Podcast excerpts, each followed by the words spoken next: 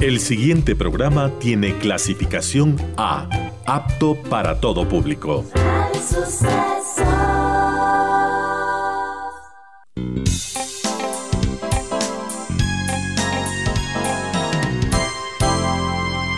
Advertencia. Este programa puede crear dependencia. Dependencia de la buena música, del comentario oportuno, del momento poético de las voces que siempre tienen algo que decir.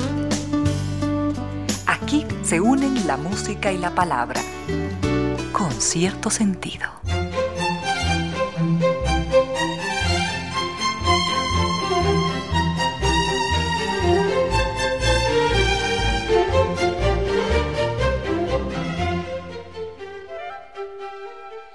Tres de la tarde en punto, bienvenidas, bienvenidos, gracias por sintonizar Radio Suceso 101.7, gracias por compartir estas horas de música, comentarios, entrevistas y ojalá, ojalá al final de la jornada, como siempre, podamos imaginar con estos favores que la fantasía nos hace, podamos imaginar que hemos rendido un real, justo y merecido, merecidísimo homenaje a la inteligencia, a la sensibilidad, a la autoestima, a la confianza, a la alegría de vivir y siempre, siempre a las ganas de luchar de todos, donde quiera que nos encontremos, a las ganas de luchar por una vida más digna en lo individual en lo colectivo.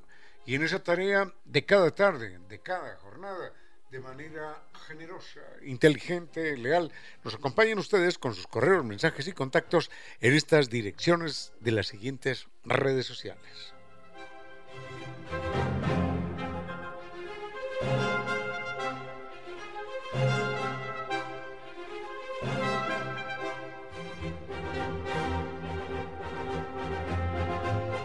Mi correo electrónico es ramiro10 arroba gmail.com.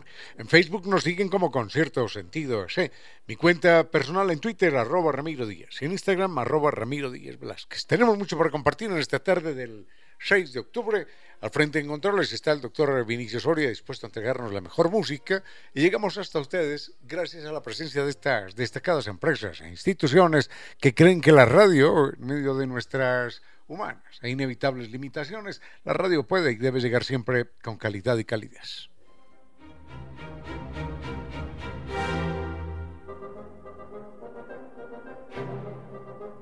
San Viturso nos, nos, invita a un viaje verdaderamente extraordinario por Colombia. Son 12 días. Recuerden que no necesitamos visa para ir a Colombia. 12 días y empezamos con Bogotá y luego de Bogotá la Catedral de Sal de Zipaquirá, un lugar único en el mundo el pueblecito mágico de Salento para que ustedes conozcan toda esa magia y los más extraordinarios parques temáticos. Luego Medellín, la ciudad de la eterna primavera, con sus deslumbrantes alumbrados. Es un eh, acontecimiento que convoca a millares de turistas de todo el mundo cada año. Es un trabajo verdaderamente extraordinario el de un equipo científico y artístico. De Medellín a Guatapé, un pueblecito de callejuelas coloridas donde cada metro cuadrado es una obra de arte una roca gigantesca, una laguna inolvidable, belleza siempre. Y enseguida Cartagena, Cartagena de Indias, la ciudad de las murallas, de la historia, de la belleza, de las playas blancas, del mar azul infinito. Servicio todo incluido, por supuesto, y siempre con guía acompañante desde Quito. Recuerde, esto es San Viturs. Están en Naciones Unidas y Veracruz frente a la sede de jubilados del IES, la página sanviturs.com y el teléfono 600-2040.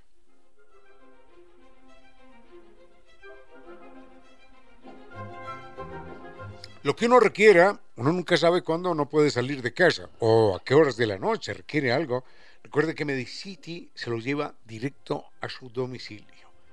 Así que anote este teléfono para que usted haga su pedido. Simplemente llama al 1-800-633-424 a través de la página www.farmaciasmedicity.com o en la aplicación Medicity. Recuerde Farmacias Medicity en la nueva era de salud y bienestar.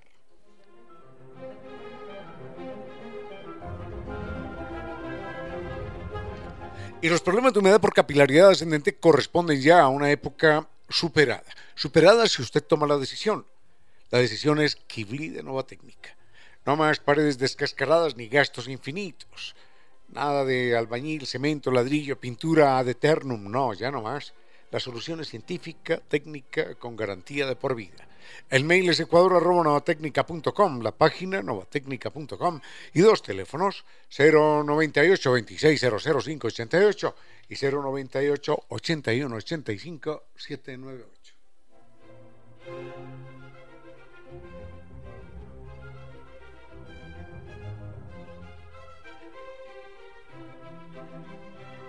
Tenga presente que NetLife es más que Internet. ¿Sabe usted que dentro de los servicios digitales tiene también eh, Microsoft 365?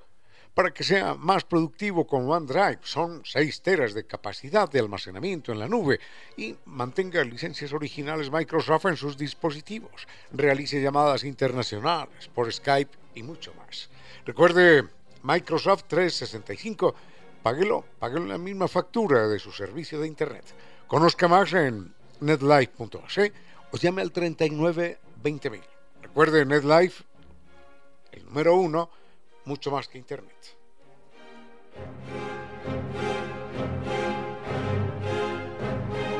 Y hoy es jueves, hoy es jueves, ya se acerca viernes, sábado, domingo, fin de semana. Es un momento estupendo para disfrutar de Costa Sierra. Recuerden toda la gastronomía con su exquisitez de la costa y de la sierra allí en Costa Sierra.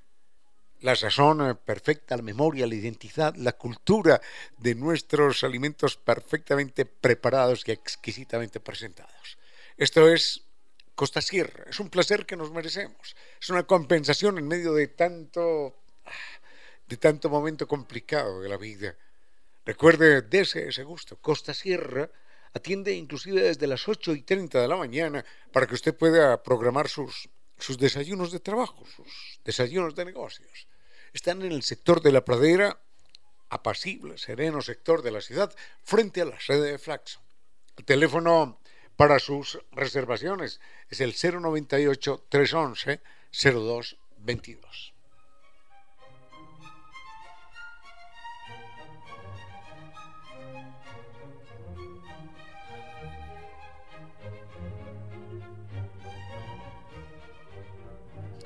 Tenemos mucho para compartir en esta tarde, ganemos tiempo, vayamos con música y volvemos en un momento. Con cierto sentido.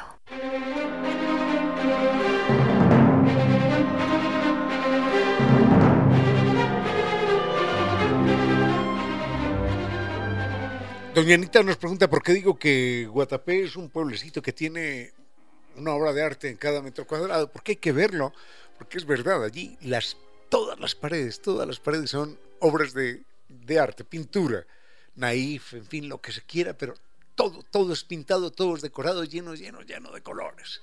Y cada vecino compite con el otro a ver quién tiene la obra de arte más bonita. Eso es Guatapé. Y ahí, cerca de Guatapé, bueno, está Medellín, pegadito a Medellín. Y Guatapé es un pueblo que está al lado de una gran laguna y de una roca que es un icono en maravillas del mundo.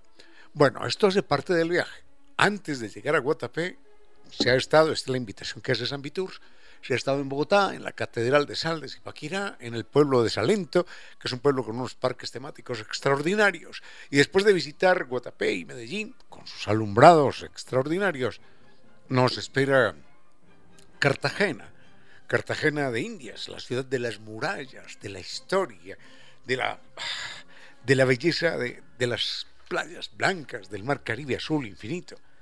Des el gusto en esta Navidad de viajar a Cartagena, Colombia, a Medellín, a Bogotá, a estos lugares maravillosos.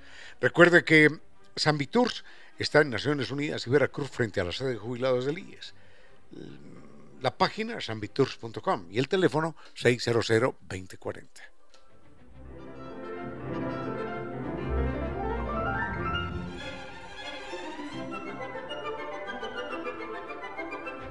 Otra doña Ana, qué casualidad, otra doña Ana también nos dice, mire, hoy ha ganado el Premio Nobel de Literatura Annie Ernaux, mi tocaya. Annie, claro, Annie Ernaux. Eh, me pregunta si he leído algo de ella. No, no, lamentablemente. No conozco la obra de, esta escritora, Annie Ernaux, que está por allá en los 80 años más o menos, eh, que tiene fama tiene fama por ser una escritora dura, Es una escritora que me recuerda, por lo que dicen de ella, yo no la he leído todavía, que me recuerda a, Kafka, porque Kafka en algún momento dice que hay que leer los libros que nos despedazan el alma a hachazos, que nos rompen el alma a hachazos, que nos dan golpes para, para llegar a ese mar congelado que tenemos dentro. Esos son los libros que hay que leer, dice Franz Kafka. Y dicen de esta señora que ella maneja, maneja la palabra como un puñal. Ella dice, no, quiero ser amable con nadie. No quiero ser amable con una realidad infamante. No la he leído, lamentablemente. Eh, pero llegará el momento en el que pueda hacerlo. Ojalá, ojalá pronto y ya la estaremos comentando con más calma. A propósito de, los premios Nobel, que, siempre resultan apasionantes, mm, hay, hay dos premios Nobel, por lo menos, por lo menos, por lo menos, que siempre han inquietado un poquitito. Digo en literatura, ¿no? En premios Nobel de la Paz ha habido muchas eh, distinciones que la gente las ha protestado, pero en literatura, por lo pronto, hay dos que que a la gente no le gustan, a los que conocen del tema, eh, cuando uno mira ahí, uno dice, sí, sí, esto no estuvo bien, pero enseguida los mencionamos. Con cierto sentido.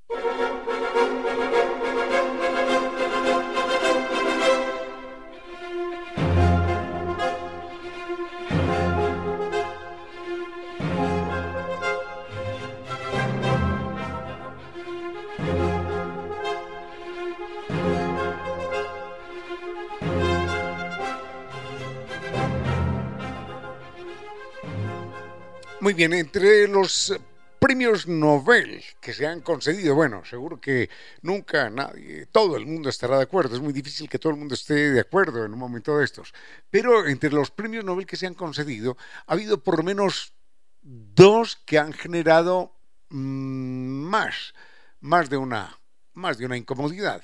Uno es eh, el premio Nobel que se concede a un señor que se llama Echegaray, creo que es José Echegaray, y es, mm, es español. Eh, es por allá de 1900, 1900, no sé, 1910 quizás, no, no, no, no es el año exacto, pero es de los primeros premios Nobel que se conceden. Mm, ahora, la gente me dice, ¿usted por qué dice Nobel y no Nobel? Bueno, yo tenía una persona conocida, era noruega y era apellido Nobel. Y ella pronunciaba, mi apellido es Nobel, Nobel.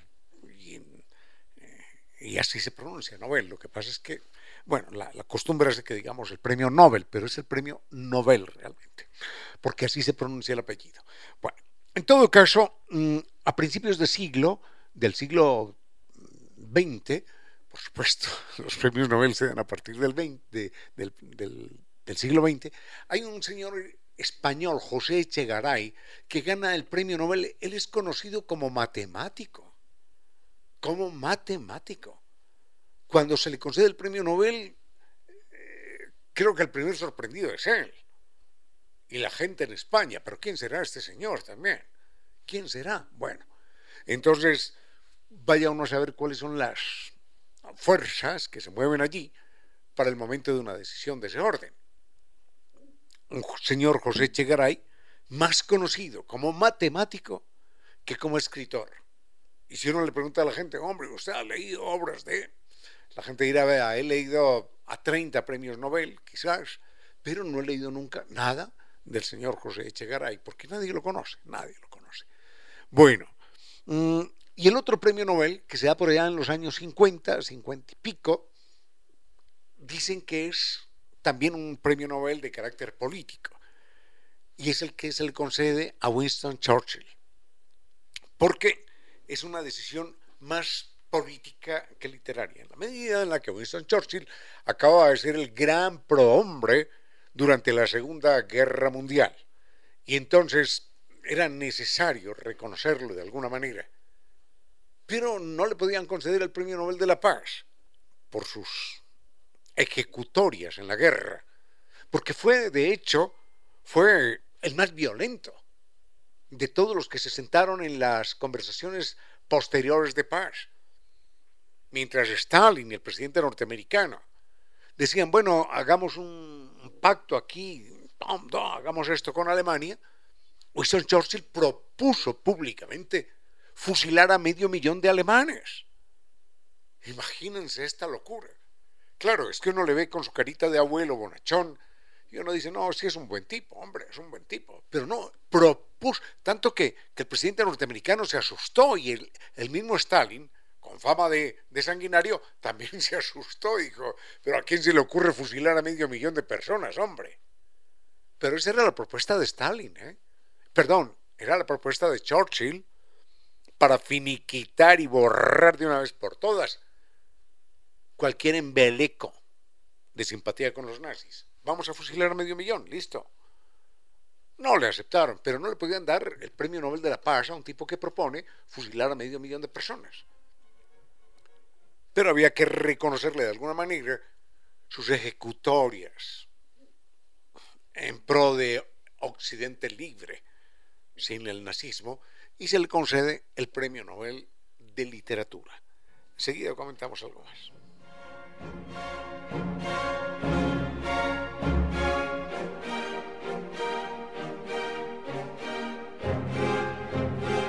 Esto es fundamental a cualquier, porque puede salvar vidas, ¿eh?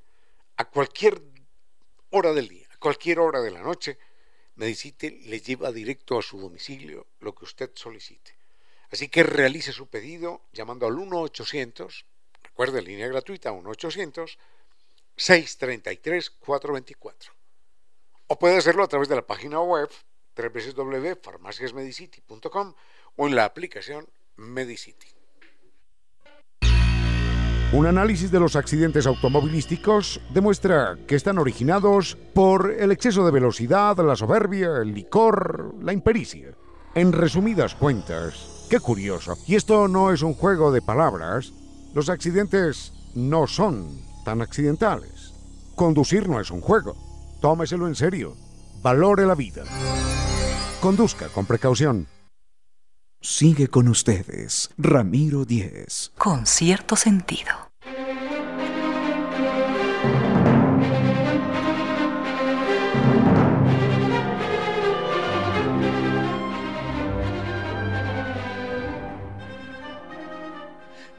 Yo sé que en algún momento hemos mencionado aquí a un personaje al que yo personalmente quiero mucho y me duele mucho eh, por, por el destino que tuvo, que se llamó Knut Hansson. Eh, de él he leído mm, dos obras, la verdad, solamente dos. Una que se llama Pan y otra que se llama Hambre. Y debo señalar, Knut Hansson es noruego, debo señalar que, que las dos obras que leí de Knut Hansson me dieron mucho, muchísimo trabajo. Pero no porque fueran difíciles de leer, no porque fueran complicadas o aburridas, no, sino por lo intensas. Porque en más de una ocasión yo cerraba el libro y decía, no, no soporto, no soporto más sufrimiento. Knut Hansson, noruego, por allá de los años 20, premio Nobel. Ahora, este tipo entró en desgracia porque la noche, imagínense, la noche de la premiación se pasó de tragos. Se pasó de tragos, no, se emborrachó, se emborrachó ferozmente. Y cometió una serie de desatinos, de obscenidades, de vulgaridades. Imagínese con los reyes allí y todo lo demás, y empieza a hacer obscenidades, vulgaridades, con el cheque que le dieron y con el diploma que le dieron. Y enseguida intenta acosar a la hija del rey. Entonces, del rey de Suecia. Borrachísimo estaba. Entonces, claro, entra en desgracia. Pero no solo eso, sino cuando, cuando llegan los, los nazis e invaden esta parte del continente, de los países nórdicos, él apoya a los nazis. Entrega declaraciones apoyando a los nazis. Y, esto le significa ya la desgracia. Nud Hampson fue proscrito y murió en la física miseria. Cuando uno lee las obras de esas dos novelas, no he leído otras, Pan y Hambre, uno sabe lo que es el hambre. Es decir, uno, uno entiende lo que es el hambre. Así uno nunca lo haya vivido, suerte. Pero uno sabe lo que es aguantar hambre leyendo esas dos obras. Y lo más terrible es que Nud Hanson aguantó hambre y murió de hambre, murió en la miseria, marginado, destruido, acorralado, despreciado. Hace poco, no hace mucho tiempo, hace dos o tres años, el gobierno noruego pidió perdón a Nud Hanson, pero claro, póstumo, ¿no? Pidió perdón a Nud Hanson y mm, reivindicó, su figura. Dijo, sí, sí, sí, se equivocó, pero, pero nosotros también, como gobierno y como sociedad, nos equivocamos frente a este personaje que tenía que tenía o que tuvo actitudes equivocadas. Pero, pero no teníamos que verlo acorralado hasta que muriera en la más horrenda, indigna de las miserias. Bueno, dejamos ahí los premios Nobel mmm, y quedan otros por ahí, pero bueno, será para otro momento. En todo caso, ojalá podamos leer en algún momento a la ganadora, mujer, a la ganadora del premio Nobel. Con cierto sentido.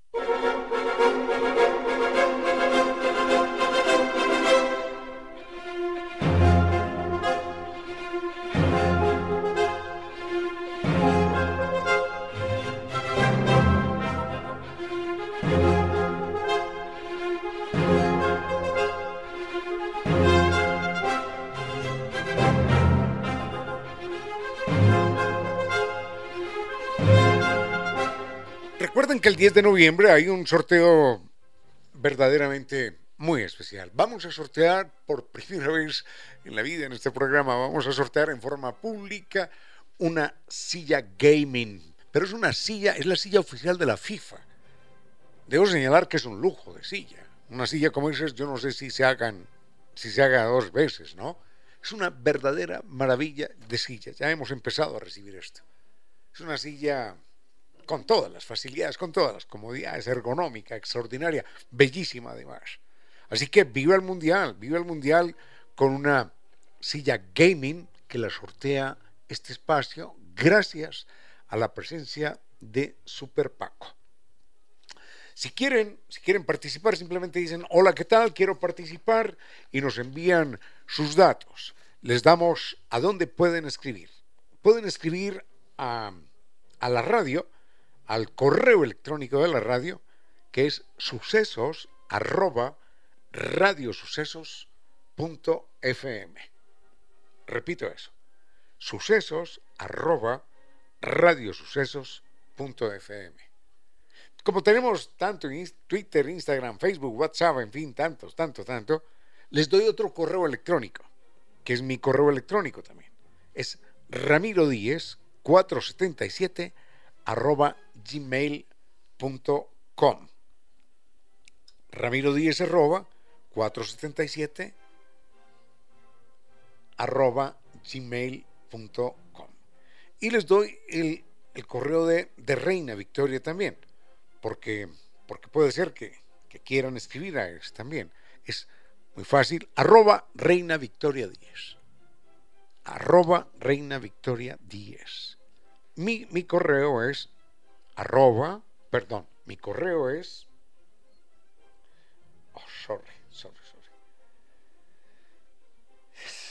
El Twitter, el Twitter de Reina es arroba, arroba Reina Victoria 10. El Twitter es arroba Reina Victoria 10.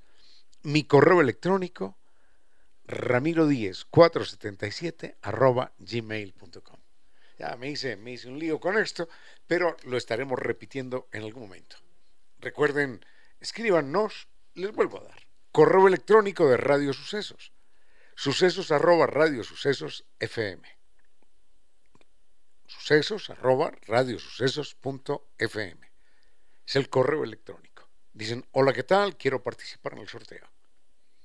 pueden escribir a mí personalmente, a mi correo es ramiro 477 arroba gmail.com. O pueden escribir también, recuerden, pueden escribir al, a la dirección de Reina Victoria, es arroba Reina Victoria 10, arroba Reina Victoria 10. Bueno, vayamos con música y volvemos. Con cierto sentido.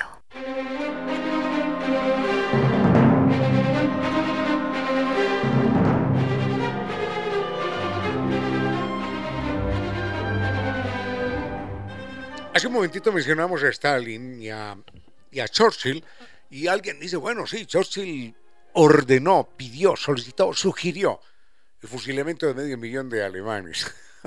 Por suerte no, no, no, no, lo acolitaron en eso. Por suerte, por suerte el presidente norteamericano y Stalin se horrorizaron frente a la propuesta. O si no, habría sido una vergüenza más que la humanidad hubiera sumado, sobre todo que ya había terminado la guerra. Bueno, en todo caso, alguien dice, es verdad. Ah, pero es que aquí hay una historia. ¿eh?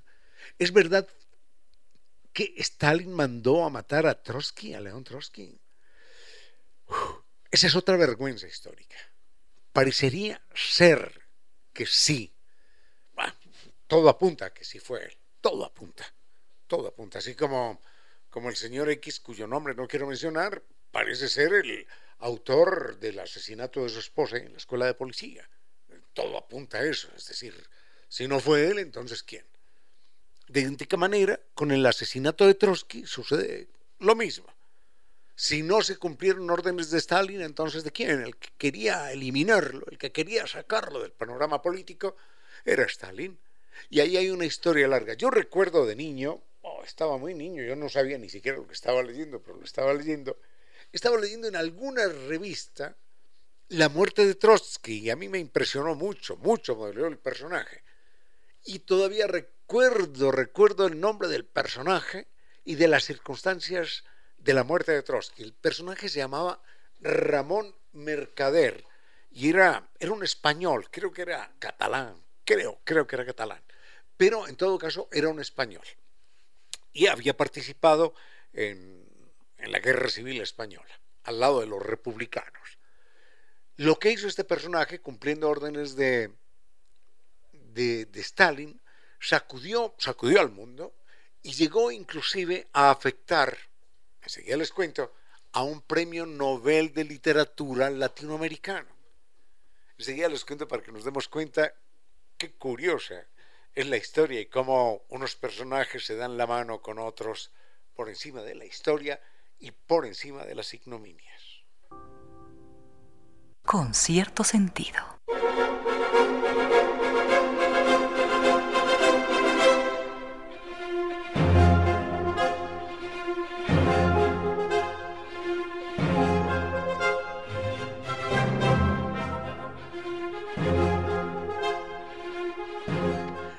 Ecuador es el único país del mundo, y Quito en particular, la única ciudad del mundo, que puedo decir que tiene el sexto mejor hotel. Ese es el reconocimiento mundial. Ese sexto mejor hotel en el mundo que está en Quito es Casa Gangotena. Por eso la invitación es a descubrir una experiencia verdaderamente inigualable. Recuerde que desde que usted sale de su casa hasta que ingrese al hotel, Casa Gangotena planifica su estancia, su permanencia, para que usted disfrute, para que usted experimente lo que es el verdadero corazón de Quito. El teléfono es 0991 450 325. O ingrese ahora mismo, ingrese en la página www.casagangotena.com. Es una verdadera maravilla, es una verdadera maravilla saber que Quito cuenta con el sexto mejor hotel del mundo. Eso es Casa Gangotena.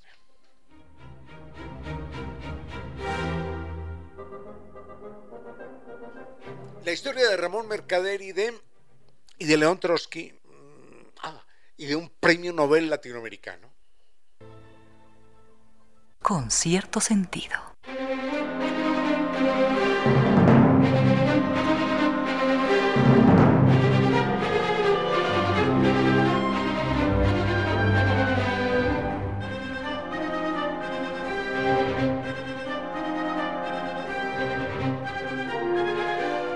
¿De dónde salió este tema? Ah, ya.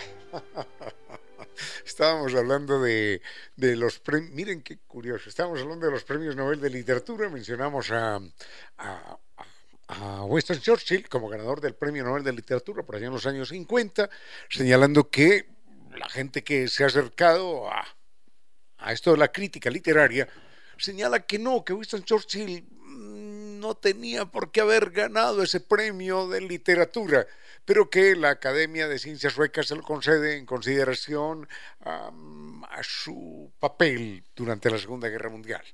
Yo he leído, no sé si he leído la obra completa de Winston Churchill, no, he leído dos, dos libritos pequeños que tengo sobre, así se llama, historia de la Segunda Guerra Mundial. Y, bueno, está relatando desde su condición de primer ministro eh, las circunstancias de la Segunda Guerra Mundial y finalmente, por supuesto, su desenlace. Y, lo encuentro, lo, encuentro interesante como, como una reseña de un testigo de la Segunda Guerra Mundial, de un testigo de excepción. Pero de ahí a concederle el premio Nobel de Literatura, cuando uno se imagina que el ejercicio literario tiene otros vuelos, otros perfiles, otras sustancias. Bueno, hay una gran distancia. En todo caso, señalaba que mm, Winston Churchill propuso esto y alguien pregunta a la vez si es verdad que Stalin mató a Trotsky. No lo mató él con su propia mano, no, pero sí lo mandó a matar. Eh, la revolución bolchevique, en sus inicios, tiene un grupo de personajes verdaderamente extraordinario, pero tiene fundamentalmente a tres hombres que, que marcan, marcan el destino de esta revolución y también de buena parte de la historia del siglo XX. Esos tres personajes son Vladimir Ilich Ulyanov, Lenin, eh, Joseph Stalin y el otro León Trotsky. León Bronstein en verdad. Pero León Trotsky era su, su seudónimo de guerra. De los tres personajes, si yo me tuviera que quedar con alguno de ellos, como, como para conocerlo, para admirarlo, para leerlo, me quedaría con, con León Trotsky. Creo que era el hombre con una más amplia cultura en todos los sentidos. En alguna ocasión a él le criticaron por estar leyendo las obras de un escritor francés. Y entonces le dicen, pero ¿por qué estás leyendo las obras de ese escritor francés, que no es más que un burgués? Y entonces él dice, sí, sí, no recuerdo el, autor, pero él dice, sí, sí, este escritor francés es un burgués. Pero no todos los burgueses son escritores, como este lo es. Es decir, estaba avalando, ante todo, la condición de la calidad literaria de aquel escritor, no su posición de clase. Porque según eso, entonces, eh, Borges no podría ser leído por, por, nadie, por nadie, con ideas democráticas, porque Borges, Borges simpatizaba con gobiernos de extrema derecha. Pero, pero de ahí a descalificar literariamente a Borges hay una gran distancia, ¿no? Entonces, si tuviera que elegir, a ver, con cuál de los tres hablo. ¿eh? Una tarde para tomarme un vino y conversar largo rato con Stalin, con Trotsky o con Lenin, yo elegiría a León Trotsky. Bueno, enseguida les cuento algo más. Unos consejos comerciales y regresamos con cierto sentido. A esta hora, recuerde que hubo una vez un tiempo, cuando había tiempo para perder el tiempo. Valdría la pena volver a ese tiempo. 16 horas, 6 minutos.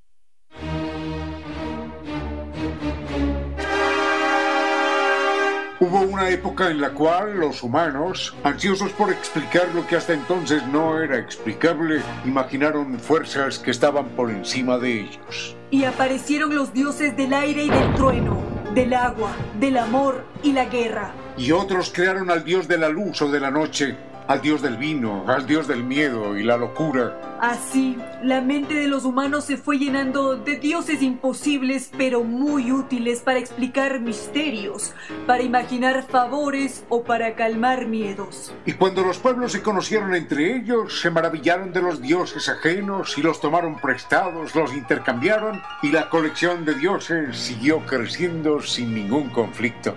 Pero hubo un momento dramático cuando alguien dijo que no existía sino un solo Dios, uno único, y que ese único Dios era el suyo, y que los demás dioses eran falsos y despreciables. Entonces, con la aparición de las religiones monoteístas, apareció también por primera vez la violencia religiosa.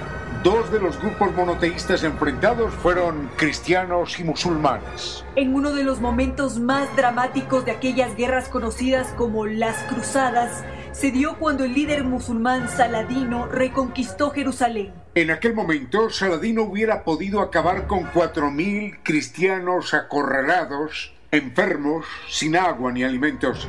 Sin embargo, en medio de la guerra feroz, su actitud fue generosa. Saladino, el líder musulmán, les ofreció barcos, agua y alimentos para que regresaran a Europa y de esa forma les perdonó la vida. La reconquista de Jerusalén por los musulmanes y aquel acto de perdón sucedió un día como hoy, 6 de octubre de 1187. Aquel acto grandioso, inédito, de tolerancia no se repitió en la historia y menos en las guerras, donde lo primero que muere es la bondad del ser humano.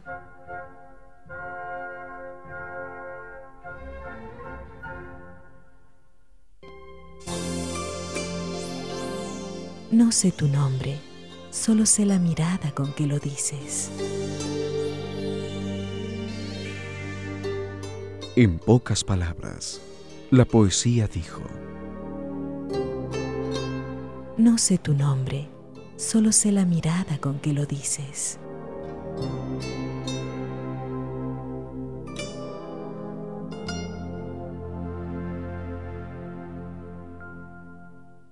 Sigue con ustedes, Ramiro Díez. Con cierto sentido.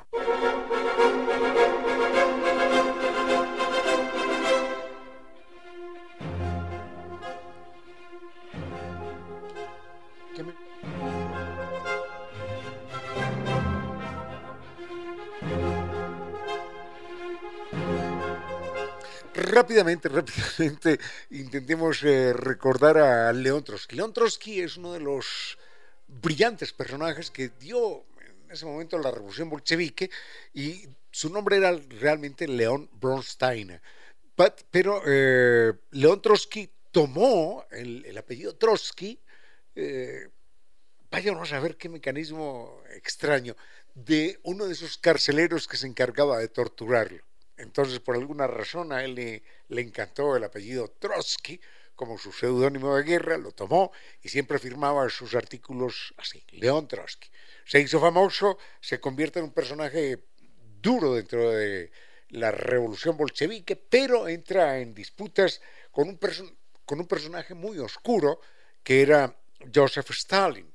Eh, ante la muerte de, de Lenin, eh, poco después de que sufriera un atentado, ante la muerte de Lenin, entonces eh, queda el espacio para una pelea feroz de vida o muerte entre un tipo desalmado, inculto, hay que decirlo, desalmado, inculto, como Joseph Stalin, y un tipo culto, sensible, inteligente, como León Trotsky.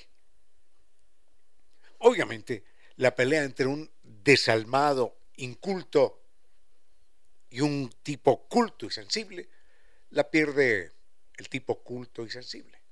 La pierde León Trotsky. Enseguida les trae un mini, mini, mini retrato de, de los dos personajes en su momento.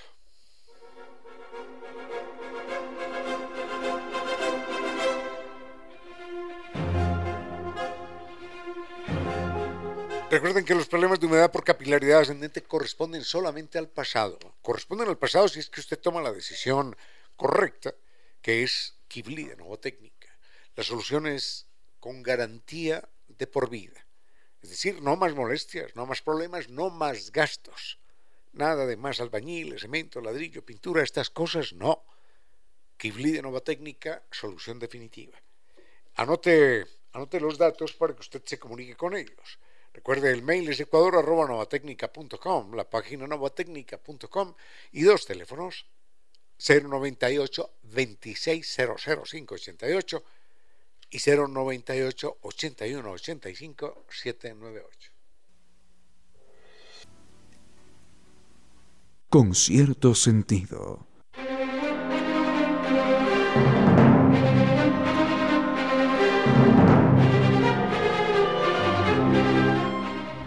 Todos merecemos darnos un gusto, un placer. Y si es de carácter gastronómico, con mayor razón, porque ese placer gastronómico que recoge las exquisiteces de la costa, de la sierra ecuatoriana, nos lo entrega Costa Sierra. Ahí está nuestra memoria, nuestra identidad, nuestra cultura, en esos sabores y saberes. Recuerde que está abierto de martes a domingo para que usted disfrute tiene una carta estupenda, incluyendo también desde la hora del desayuno, usted puede organizar allí sus desayunos de negocios, sus desayunos de trabajo. Estupenda atención, una sazón impecable, presentación exquisita, todo, todo está perfecto en Costa Sierra. Les garantizamos que lo van a disfrutar. Recuerden que está allí en el sector de la pradera, frente a la sede de Flaxo. Y el teléfono para sus reservaciones, seguro que por allá nos veremos en algún momento, es el 098-311-0222.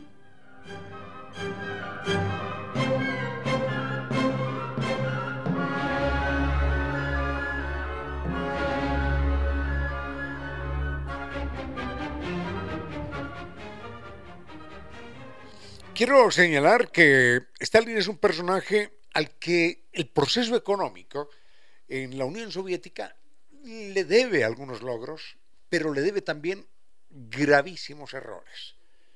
Aquello de la colectivización forzada originó un verdadero caos, una debacle terrible, y hubo, hubo, hubo hambruna en la Unión Soviética. Hubo hambruna porque ante un pueblo que era en realidad de una ignorancia terrible, más del 90% de la gente no sabía leer y escribir. Stalin llega con la imposición de la colectivización de tierras. Y entonces los campesinos, acostumbrados a que esta, es mi chagrita, mi chacrita, este es mi pedacito de tierra, esta es mi vaca, este es mi chivo, ellos no entendían esto de la, de la colectivización. ¿Cómo así que yo voy a entregar mi tierra a quién? ¿Cómo así que le voy a entregar mi vaca a quién?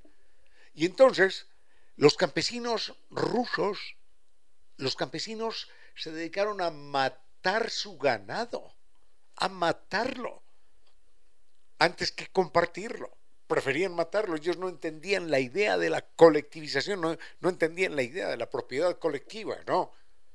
Seguían pensando como campesinos en la propiedad privada de una vaca y del pedacito de tierra y se acabó la historia no entendieron que quizás, quizás era más interesante juntar tierras, juntar esfuerzos, juntar trabajo, quizás era más interesante.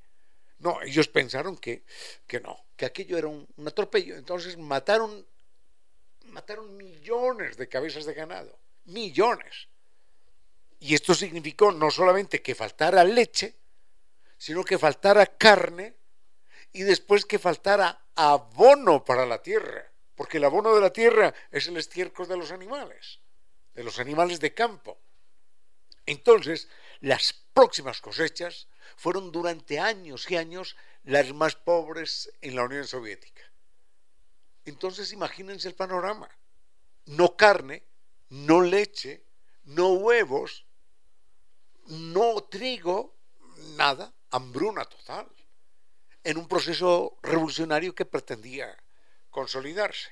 Todo eso, consecuencia, hay que decirlo con nombre propio, de las ideas erráticas, equivocadas del señor Joseph Stalin, que nunca entendió que nunca entendió la propuesta de la filosofía socialista de Carlos Marx del siglo anterior.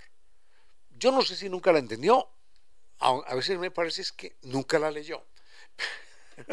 Pero bueno, por lo pronto los resultados quedaron a la vista, total debacle para la Unión Soviética de aquel entonces, y después llega, para completar el cuadro, años más tarde llega, llega la Segunda Guerra Mundial. Pero vamos a hacer una pausa con, antes de entrar en la Segunda Guerra Mundial porque el asesinato de Trotsky es en los años 40, o en el año 40, antes de que empiece la Segunda Guerra Mundial. Bueno, antes de que, de que todo termine como terminó. Enseguida lo vemos. Con cierto sentido.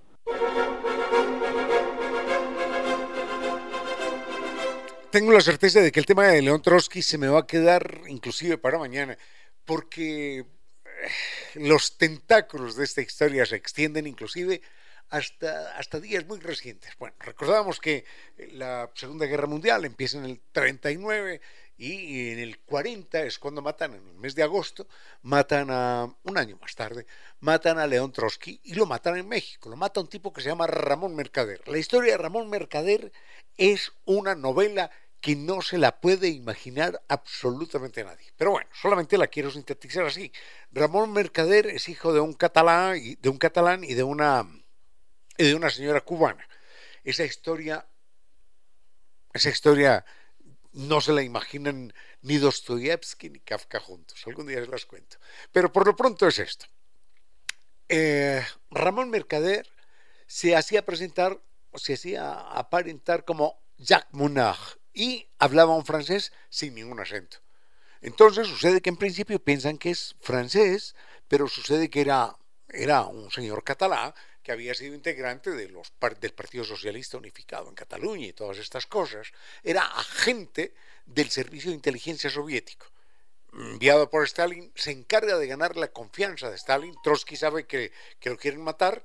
Entonces, eh, la vigilancia con la gente que llegaba a visitar a Trotsky era muy estricta, pero este tipo se hizo, se hizo amigo de Trotsky y le enviaba y le enviaba y le enviaba artículos para que Trotsky los mirara. Trotsky sabía leer perfectamente castellano, entonces Trotsky se los corregía, le decía esto sí, esto no y demás. Oye, a veces le escribía en francés y Trotsky igualmente hablaba francés perfectamente. Entonces se ganó la confianza de este hombre que parecía un revolucionario convencido, buen escritor, militante político, así clarísimamente adscrito en las corrientes del momento.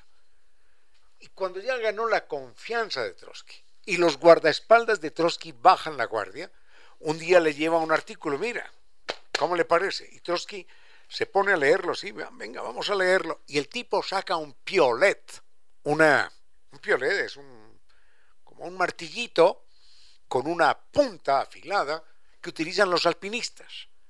Saca un piolet y se lo descarga en la cabeza a León Trotsky.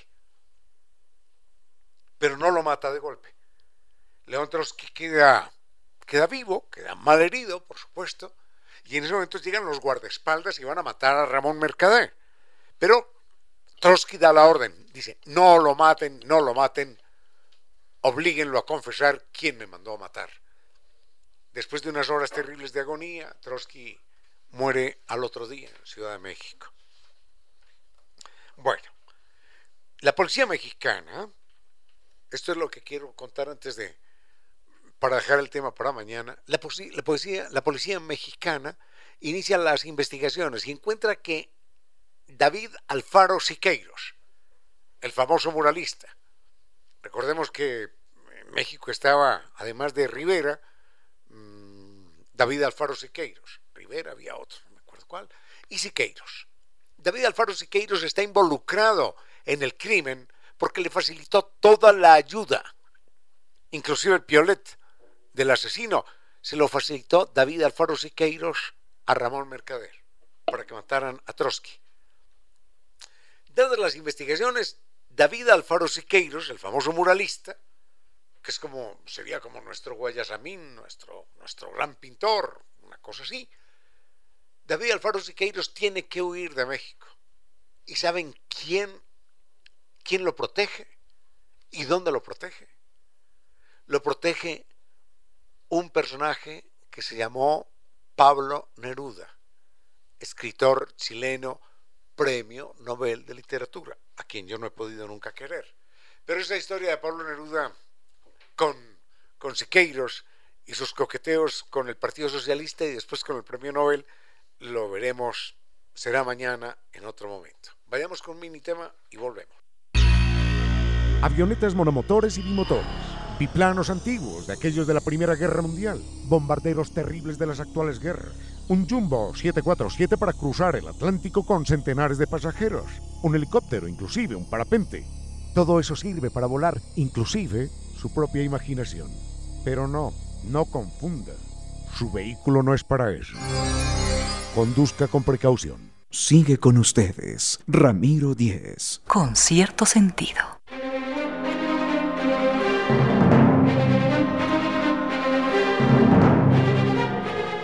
Queremos compartir este poema que se llama Carta al Niño Negro de Alabama. Sucede que en el año 62 eh, se dan unas duras elecciones en los Estados Unidos. Eh, la parte de precisamente de Alabama era la parte donde la discriminación era más feroz, más intensa. Y hay una serie de medidas, incluyendo medidas policiales, que tienen que ver con esto. Medidas policiales, por ejemplo, que se reflejan en esta nota de la prensa. Dice, toda una escuela integrada, digo integrada por, por niños negros y algunos blancos, fue condenada a prisión. No hubo niños heridos. Lo que pasa es que eh, en un momento dado se insistió en que los niños negros podían asistir a las escuelas de los blancos. Y eso era, era lo que se llamaba la escuela integrada. Pero había problemas de los blancos que insistían en que no querían allí a los niños negros. Así que en un momento dado la policía, para evitar problemas, condujo a toda la escuela, a los niños a prisión. Y el poema se llama Carta al Niño Negro de Alabama es el poema, por supuesto, de Alfonso Barrera Valverde, y estamos aquí con el hijo de él y vamos a hablar en un momento. El poema dice lo siguiente. Un poema a esta hora, porque solamente la belleza podrá salvarnos. No hubo niños heridos, dice el diario, pero yo no lo creo. Te han herido. No golpearon tu piel, no tus espaldas. Sí tu paso, tu risa, tus pequeñas esperanzas, tu voz. Un tallo tierno donde la caña al viento iba cambiando de sonido la miel de la molienda. No, no golpearon tu cuerpo. Sí, tu modo de mirar el zaguán en que jugabas, un viento blanco y un cartero negro. Sí, tus pocos recuerdos, sí, el océano donde soñabas navegar a vela tras cambiar por remos los timbales. No, no golpearon tu cuerpo. Los guardianes dijeron esos niños ni conocen qué es la libertad por la que gritan. Pero tú lo sabías, ciertamente mejor que ellos, a tientas, más a fondo desde hace muchos padres y una historia, desde hace muchas islas y una sangre, desde cuando tu madre, ah, su cintura crecida como vado en el crepúsculo, desde cuando tu madre temió por ti en el nombre de la vida. Dicen, dicen que no te hirieron. Vive, niégalo. Limpia tu voz de nuevo, usa la misma dulzura ronca al aprender sus nombres. Y en ese muro gris, donde no alcanza tanto clamor de tanta raza, copia la dirección absurda de mi carta. Pequeño negro, cárcel de Alabama.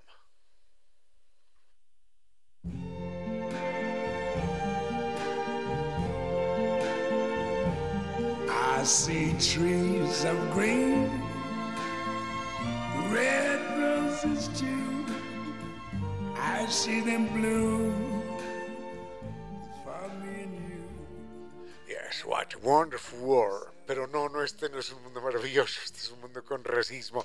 En todo caso, tenemos el gusto de que nos acompañe Eduardo Barrera. Eduardo Barrera es un queridísimo amigo, abogado, hijo del hombre, autor de ese poema. Seguro que todos lo conocemos. Alfonso Barrera Valverde. El autor de, de distintas obras poéticas y del famoso libro, que es un ícono ecuatoriano, El País de Manuelito cuéntenos dos o tres detalles de su padre para invitarlo simbólicamente antes de que hablemos del tema del derecho, que es el tema que a usted lo convoca. Doctor Barrera, gracias Eh, por estar acá. Muchas gracias por la invitación. Eh, pues sí, el país de Manuelito es un, es un eh, niño llamado Manuelito, obviamente con raíces indígenas, como todos los ecuatorianos, que recorre un lindo país llamado Ecuador. Va recorriendo provincias eh, y va contando sus anécdotas y los sueños de un niño eh, que rodean a todas las anécdotas que le suceden y los lugares que le, le traen recuerdos digamos, de sus vivencias en ese momento, vivencias de un niño, de un niño que ve un país hermoso como es Ecuador, y no como mal dicen los algunos periodistas ecuatorianos, eh, ay, es que vivimos en el país de Manuelito. No, no, no, el país de Manuelito era un país hermoso, un país bello, un país de gente buena. Es, de eso trata el país de Manuelito y de las bellezas naturales que existen en el país y de absolutamente toda la buena gente que hay en Ecuador. Yo no entiendo por qué se, se utiliza tanto esa expresión, el país de Manuelito, hombre, no, es que el Un- país de Manuelito es una maravilla. Un periodista, un periodista de Canal 4 de Teleamazonas, que ahora está de concejal, él, él empezó con ese dicho y, y caló ese dicho, lo repetía en insistentes, insistentes ocasiones y caló ese dicho, pero básicamente el país de Manuelita es un país de dulzura y es el, el país de un niño, eh, algo parecido al principito, eh, la, la- la obra El Principito, pero en Ecuador y bajo nuestras costumbres y nuestra vida latinoamericana y serrana y costeña de ver la vida. Qué maravilla, doctor Barrera, que usted diga eso, porque me quita las palabras de la boca. Yo quería decir que leyendo El País de Manolito, que lo leí hace mil años y lo volví a leer ahora, leyendo El País de Manolito yo sentía un aire, una atmósfera parecida al Principito de Antoine de Saint-Exupéry. Sí, Es, una, es una maravilla, es una pieza exquisita y bueno, no, no me quiero, no quiero hacerme referencias poco, poco dignas a, a quien, a quien utiliza la expresión el país de Manolito de manera despectiva, porque no, no merece ni, ni siquiera ser citado. Dejemos eso a un lado Sí, claro. y vayamos con, con su padre. Su padre tiene una amplísima obra literaria que a veces mm, no, no, no ha sido tenida muy en cuenta. Heredarás un mar que no conoces y lenguas que no sabes. Qué lindo título. Es, eh, es la vida de Mama Zoila, que es una, una obrera, una, una mujer que lavaba en lavaba en casas como antiguamente no había usaba, no había lavadoras lavadora, claro. entonces eh, ella ella iba hacia hacia sus sus trabajos y básicamente eh, ella cuenta el el medio en el que vivía, los problemas familiares que tenía, un hijo que tomaba mucho, eh, asuntos eh, familiares de ella y de un entorno de, del Quito de los años 60, 70. Digamos, Sí. es, sí, es un, es una, es un poco irse a la época, como le digo, en que había, había lavanderas, lo cual ya no existe. No, pero claro, es, claro que es- sí. pero es una época interesante y muestra la cultura ecuatoriana de los años 60, 70. Y hay, y hay un libro que se llama Tiempo Secreto de poemas. Tiempo Secreto Usted- es un libro precioso conocer- de poesía. Usted tiene que conocer a Santiago Martínez. Por supuesto. Santiago Soy Martínez- amigo de Santiago Martínez. Creo que ahora está de embajador de Ecuador en Colombia, si no, No, me no, equivoco. eh, él está de embajador en República Dominicana. Ah, en República Dominicana. Yes. Sí, le, le cambiaron, claro. Y Santiago, Santiago Martínez, queridísimo amigo, queridísimo hermano, eh, eh, Santiago fue el primero que me habló de su padre como poeta. Sí, eh, verdaderamente mi padre como poeta, eh, en mi, para mi gusto personal me gusta más la poesía que su prosa, sin criticar sus novelas que son muy interesantes, eh, pero como, no- como, como poeta me parece espectacular y cada vez que, que leo una poesía de mi padre o cualquier de, de, cualquier género leer poesía es verdaderamente hermoso y, da ganas de vivir y es, es un, una gran vitamina para el alma. Hay una canción de Santiago Martínez que se llama El perro y los siete hermanos. El perro y los siete hermanos. Poema de su padre. Sí, es, un poema de famosísimo. Hoy no la vamos a poner, pero la ponemos mañana para que nos demos cuenta de la estatura de poeta del, del que estamos hablando, del maestro Alfonso Barrera, que es eh, una, una, figura preclara en nuestra y le, le, puedo comentar también que aparte, aparte de ser poeta, escritor, fue abogado, tuvo una fue de los primeros eh, de los primeros ecuatorianos que obtuvo una maestría en Harvard University. Él tiene, tenía un LLM Master of Laws eh, from Harvard University, de la Universidad de, de, Harvard en Estados Unidos, con y él tuvo beca de la Fulbright estadounidense para hacer, hacer sus estudios. ¿Y usted, ¿Y usted en Ottawa? Yo en la Universidad de Ottawa, Canadá. Cuéntenos de usted como abogado, doctor Barrera.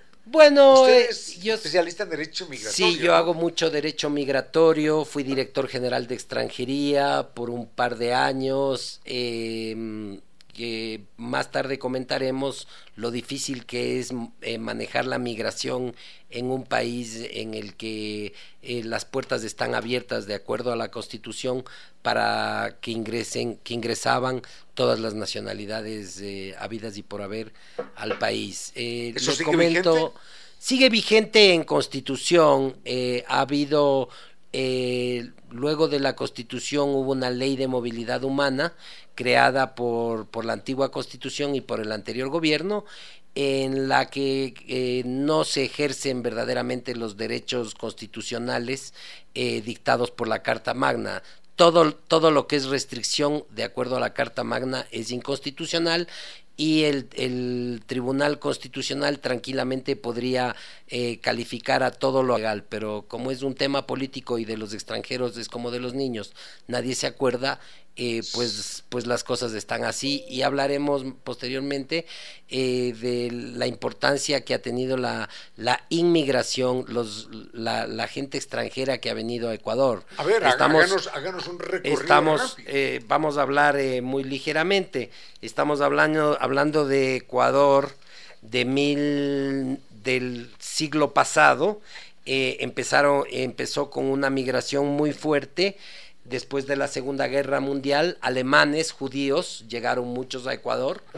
Eh, posteriormente hubo, hubo una migración muy grande em, de, de colombianos. Ah, colombianos, sí. Bueno, colombianos, eh, usted mismo, eh, sus familiares por el conflicto armado. hubo una época de chinos, eh, los, le comento que los, los alemanes les costó mucho eh, quedarse en Ecuador.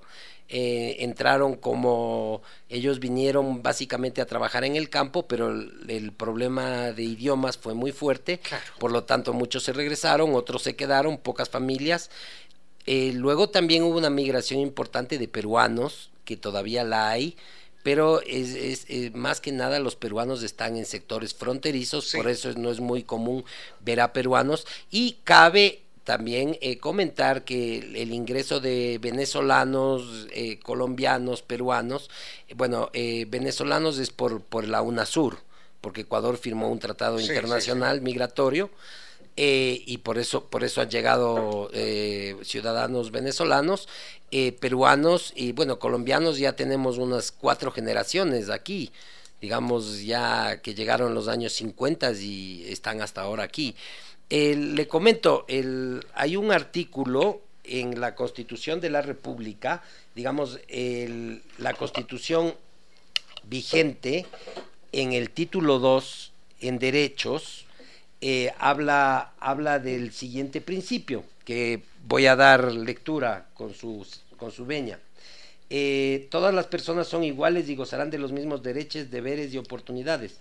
Nadie podrá ser discriminado por razones de etnia, lugar de nacimiento, edad, sexo, identidad de género, identidad cultural, estado civil, idioma, religión, ideología, afiliación política, pasado, pasado judicial, Oiga, pasado judicial.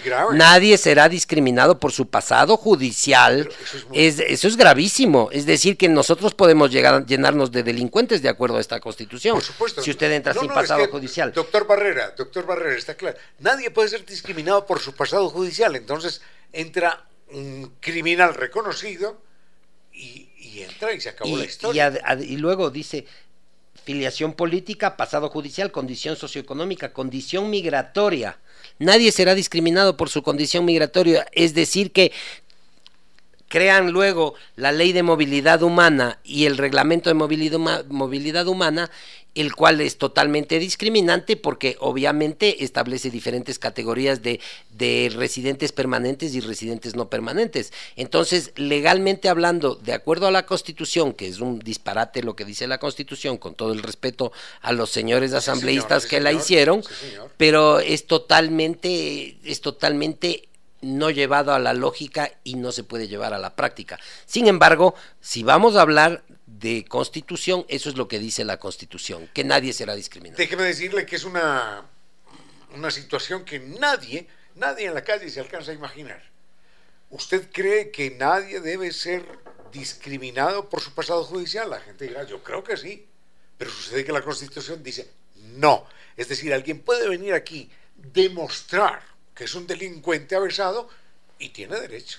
Así es, así es. Vamos, vamos a, si vamos a, lo que dice la Constitución, eso es. Entonces, lamentablemente o, afortunadamente, eh, el, la Corte Constitucional pues no, no toma en cuenta lo que dice la Constitución y han dejado, bueno, en la época del expresidente que tenían una asamblea eh, aplastante a, favor de, del, del, presidente Correa, pues eh, promulgaron esta ley de movilidad humana que es bastante mala, por cierto. Hagamos un ejercicio, imagine que, usted es el, hombre capaz, por, por, ley, de, imponer su voluntad.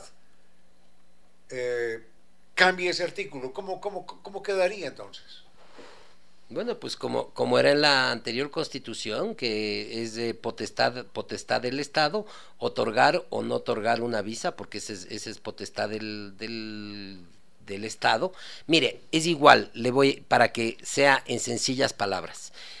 La, el otorgar usted una visa, usted está abriendo la puerta de su casa para que entre quien usted quiere el momento en que usted cierra la puerta de su casa, es decir, cierra, cierra las fronteras, usted está escogiendo quién quiere entrar a su casa, es decir, a su terruño.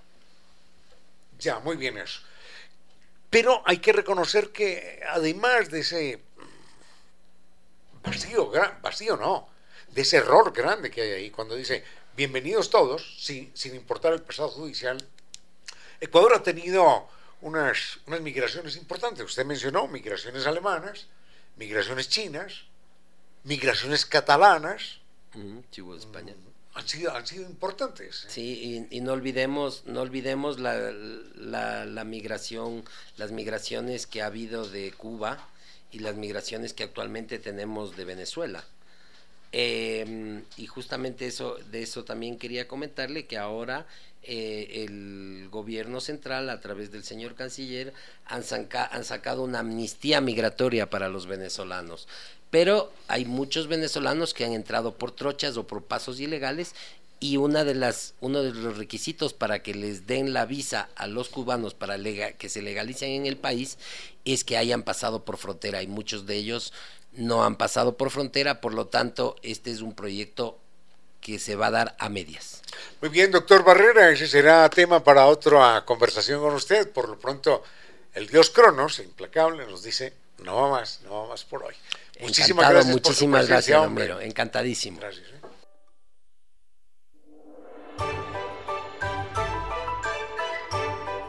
Filósofos que enseñaron a pensar y a vivir, y que siguen enseñando a vivir y a pensar por encima de los siglos. La vida de Confucio se ha recordado, aunque suene extraño, aún antes de su nacimiento. Entre las muchas leyendas al respecto, se cuenta que cuando Confucio estaba en el vientre de su madre, ella tuvo una serie de sueños extraños. inquietantes. En uno de esos sueños, cinco ancianos alaban con una rienda una gigantesca bestia, y al final, uno de ellos le dijo que su hijo sería un rey sin corona. La mujer consultó con su esposo acerca del significado del sueño, y el padre de Confucio le dijo que los cinco ancianos representaban a los cinco planetas conocidos, y que aquello hablaba de la grandeza, hablaba de la perfección del pensamiento del niño que habría de nacer. Enseguida el hombre le explicó que con los años, sin ser noble, ese hijo de ambos sería respetado y escuchado por los más poderosos de la tierra. Por eso se lo conocería como el rey sin corona.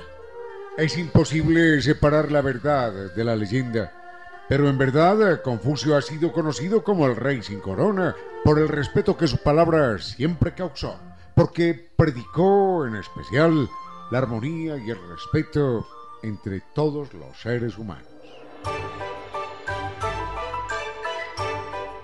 En China, Taiwán, el pensamiento y ejemplo de Confucio siguen vivos en su gente.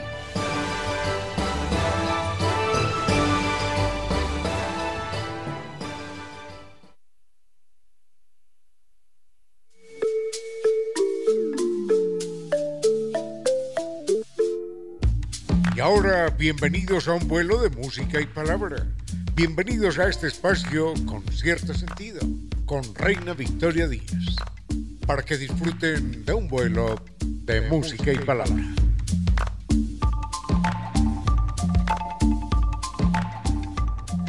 El reloj ha marcado las 5 de la tarde, queridos amigos. Estamos en un nuevo vuelo de música y palabra. Qué grato que podamos estar aquí todos juntos compartiendo una tarde más. Mm, Muchas gracias por toda esa interacción que recibimos a través de redes sociales. Marta Araque, Ana Lucía Becerra, Romel Crespo, nuestras redes oficiales, Facebook con cierto sentido, Twitter arroba Reina Victoria DZ e Instagram arroba Reina Victoria 10. Vi que algunos de ustedes están participando en el concurso, continúen escribiendo a nuestras redes sociales. De esa forma ya los apunto. Ahora sí, ya está todo clarísimo, queridos amigos, para poder proceder y se dará el resultado mm, el próximo mes. Muchísimas gracias también al doctor Córdoba que se encuentra apoyándonos en controles. Estamos corriendo un poquito en esta tarde porque estamos muy emocionados de estar aquí en este vuelo. Vamos a ir como siempre con algo de música y enseguida continuamos.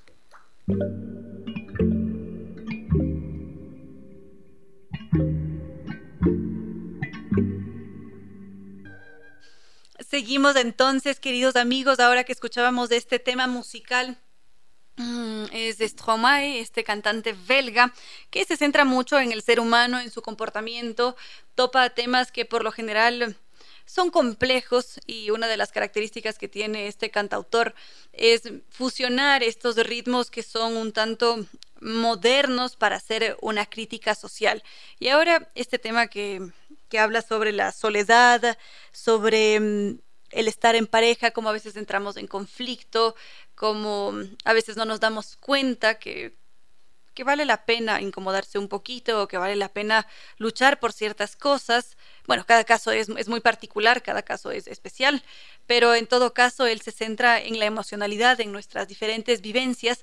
Y mientras escuchaba este tema musical de Stromae, he pensado inmediatamente en, en la responsabilidad afectiva, que este es quizás un tema del que se habla bastante hoy en día, porque vivimos en una época digital en donde impera, según lo que cuentan los expertos y también lo que se ha podido medir a través de redes sociales o las diferentes aplicaciones con las que conversamos, que prima mucho este comportamiento del desaparecer como un fantasma. De repente empezamos a entablar una conversación con alguien, parece que vamos en un camino de amistad, que nos está yendo muy bien y de repente esa persona de la noche a la mañana desaparece, nos ignora por completo. Y es allí cuando aparece este término de mm, responsabilidad afectiva, porque es necesario que siempre tengamos en consideración la, emo la emocionalidad, las emociones del otro, cómo se encuentra el otro. Enseguida podríamos retroceder en el tiempo para conocer eh, el origen de la responsabilidad afectiva, pero es importante saber que hoy en día entre las diferentes búsquedas, los motores de búsqueda arrojan muchísimos resultados, miles de resultados sobre la responsabilidad afectiva. Y cómo es importante entender este concepto, cómo es un concepto que cada vez agarra mayor fuerza y al que hay que prestarle atención porque tiene mucho que ver con nuestras formas de relacionarnos con el otro, con el entorno, en donde está presente la comunicación, la empatía, el respeto, porque cada vínculo, independientemente de si se trata de un vínculo de pareja o un vínculo de, de amigos o un vínculo familiar, es necesario que exista esta comunicación, que exista esta responsabilidad, que siempre tengamos en cuenta a la otra persona y sus emociones, porque la otra persona tiene sus formas de ser, sus formas de afectarse ante ciertos temas y, y a veces la persona que está cerca de nosotros puede marcar una diferencia, puede mm, cambiar ese momento o puede también tener algo que ver con esos cambios de emocionalidad, de allí que sea tan importante ponerle atención al otro y todo lo que va sucediendo. Como les decía, este no es un concepto nuevo, es algo que ya existe desde hace algún tiempo atrás, entonces ahora podríamos aprovechar para, para revisar algo de su historia y, y bueno, ya veremos por dónde nos lleva el camino. Gracias a Roberto Wong por su mensaje, a Juan Paredes, ya enseguida los anoto para el concurso, también Cristian Paul Lugmana. Gracias a todos ustedes por sus mensajes. Ahora, continuemos con la responsabilidad afectiva. Decíamos que este no es un concepto reciente, sino que ya está con nosotros desde hace algún tiempo atrás, surgió en la década de los 80 y aparece en este contexto de las relaciones poliamorosas, en donde se busca precisamente establecer varios vínculos y a partir de esos varios vínculos ser responsables porque cuando se sale de esa norma monógama, digamos, se busca siempre ser muy transparente porque está abierto a la interpretación, cada uno tiene sus propios manejos. Y mm, luego este concepto se ha trasladado, ha ido mucho más allá, se ha trasladado a otros aspectos, a otras formas de relacionarnos y, claro, ahora sabemos que existen diferentes vínculos. Algunos son afectivos, algunos son de pareja, otros son meramente para mantener relaciones íntimas. Todo dependerá de, los individuos, de su contexto, de muchas cosas. En todo caso, es allí donde aparece la responsabilidad afectiva, en donde una persona que quizás tenía encuentros casuales únicamente, tiene la responsabilidad de decirle a esa persona con la que mantenía encuentros, sabes qué, ya no quiero seguir viéndote porque he encontrado a alguien más con quien voy a formalizar o ya no me siento cómodo con esta situación, entonces lo mejor será dejar de hablarnos. Hay diferentes ejemplos mm, porque como ya lo decíamos, es necesario ser empáticos con el otro avisar, comunicar principalmente. Muchísimas gracias a John Bueno que nos está escuchando desde Venezuela. Y aquí también entra otro concepto que es importantísimo. Es más, creo que había conversado con ustedes sobre esto em, a finales del año pasado, es decir, ya va a ser un año, que hablábamos sobre el amor líquido, sobre las sociedades líquidas que reflejan cómo se manejan ahora las relaciones afectivas, cómo cada vez existe una falta de solidez, de calidez, que hay esta tendencia a ser mucho más fugaces, a ser superficiales, se deja de un lado el compromiso, no nos centramos en el otro, en cómo se encuentra, porque al parecer también nuestros comportamientos se están modificando porque van acorde con el mercado, van acorde con el sistema. Entonces, si es que estamos en un sistema consumista, este se traduce o se traslada inmediatamente a nuestras relaciones sociales. Entonces las personas dejan de ser personas, dejan de ser este ser precioso, hermoso, con el que compartimos un momento bello y se convierten en un objeto de consumo. Entonces, es una persona que ya me entregó lo que me tenía que entregar. Pasé hermoso, precioso, me divertí, ya no me sirve más, me encontré un nuevo vínculo, adiós.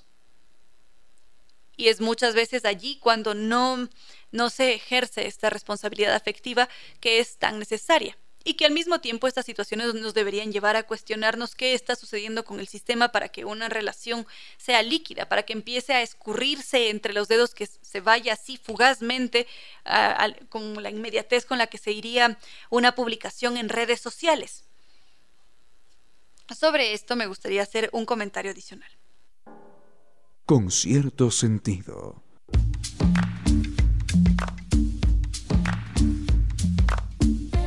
Nos describe Edison y nos dice que es muy cierto lo que está sucediendo ahora con las sociedades y mm, estábamos centrados en, ah, en, en la responsabilidad afectiva. Entonces, Decíamos que hoy en día ha cambiado totalmente la forma de relacionarse, los vínculos que se generan, cada uno es, es muy distinto. Es más, ahora ese espacio en donde se entablan conversaciones, en donde se conoce gente, es por lo general el Internet o las aplicaciones. Una de ellas es Tinder, hay otra que se llama Grindr, eh, Badu, Bubalú, no sé, hay tal, tal cantidad de aplicaciones que es impresionante y muchas veces también se generan encuentros a través de Instagram o Twitter que parecería que son los nuevos bares, los bares actuales en donde empezamos a conocer gente, en donde mm, se generan también otros fenómenos sociales. Y es allí donde aparece este término y este fenómeno social que es el ghosting que hace que una persona desaparezca de repente cuando parecería que todo iba perfecto. Y es allí, nuevamente, donde entra la responsabilidad social. Cada vez hay más individuos que reportan casos de ghosting. Se hacen diferentes encuestas en diferentes partes del mundo y existe una coincidencia. Cada vez el porcentaje de personas a las que de repente se les desaparece a alguien em, tiene que ver con, con todo esto que tratábamos ahora del, del amor líquido, de la responsabilidad afectiva, y es porque precisamente no existe una responsabilidad afectiva. Estaba leyendo sus mensajes que veía que por acá está escribiendo Cristian, pero enseguida los reviso. Pero bueno, en todo caso, como les decía, últimamente o en este tiempo reciente se habla mucho sobre el amor líquido y cómo esto nos afecta porque parecería que una persona es un objeto de consumo, como una prenda de ropa.